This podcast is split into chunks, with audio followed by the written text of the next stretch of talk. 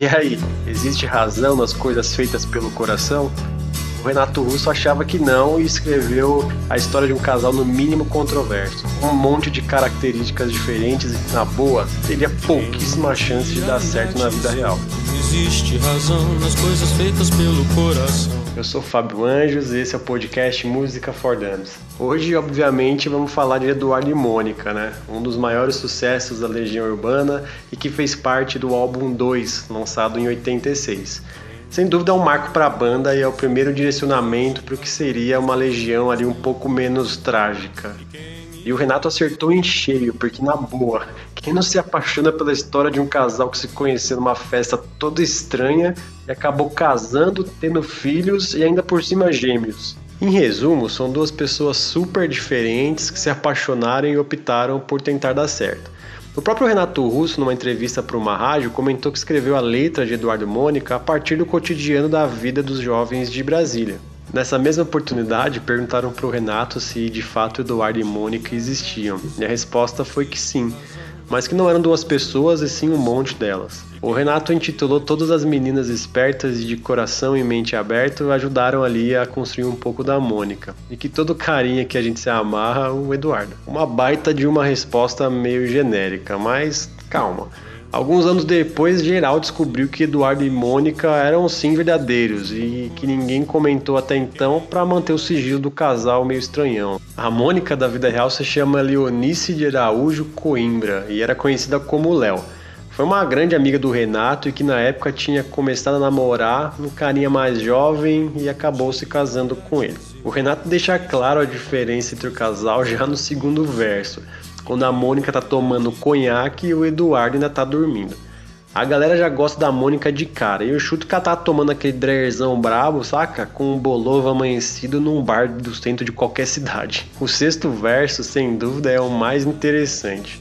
Depois de todo aquele rolê da tal festa estranha com gente esquisita, os dois combinam de se encontrar num parque. A Mônica vai de moto e o Eduardo de camelo. É, camelo mesmo. Camelo é uma gíria bem comum em Brasília e que significa bicicleta. Na sequência, ele nota a tal tinta no cabelo.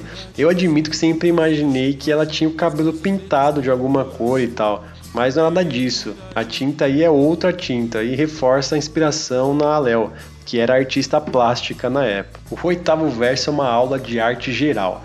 Ele fala de bandeira, de Bauhaus, de Van Gogh, de Mutantes, Caetano e de Rambo. E vamos lá que é super importante falar de cada um deles. Bandeira é uma referência a Manuel Carneiro de Souza Bandeira. É um pernambucano que, além de poeta, era professor de literatura, crítico literário de arte e teve um dos seus poemas, que se chamava Os Sapos, abrindo a Semana da Arte Moderna de 1922. O cara era bom. Bauhaus é uma banda inglesa pós-punk, depressivona, bem no estilo que o Renato gostava. Eu subi a música mais famosa deles na playlist aqui do podcast, vale a pena passar lá. Van Gogh, Mutantes e Caetano não preciso nem falar, né? Mas eu coloquei também, dos dois últimos, algumas músicas que eu acho muito foda deles por lá. Para fechar, tem o Rambo, Jean-Nicolas Arthur Rambo.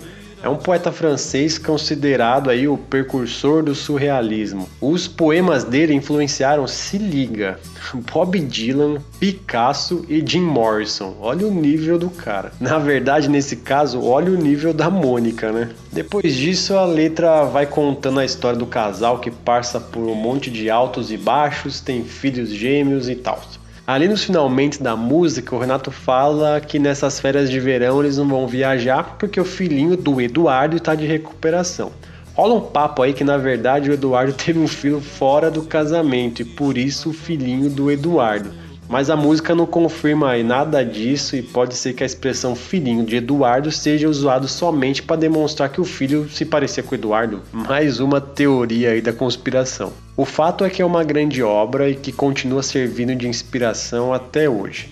Eduardo e Mônica vai ganhar um filme agora em 2021. Era para ter rolado em 2020, mas a pandemia não deixou. A Mônica vai ser interpretada pela Alice Braga. E já tá rolando na internet o clipe do filme. O clipe é bem da hora, então o filme pode ser legal. É do mesmo diretor de Faroeste Caboclo, então, enfim, deve seguir ali a mesma linha do diretor, né? E foi assim que surgiu a letra de Eduardo e Mônica com o intuito de falar sobre muitas Mônicas e muitos Eduardos, que acredita que o amor é mais importante, mesmo diante desse mundaréu de diferenças e dificuldades que os dois passaram. Isso aí, até quarta que vem.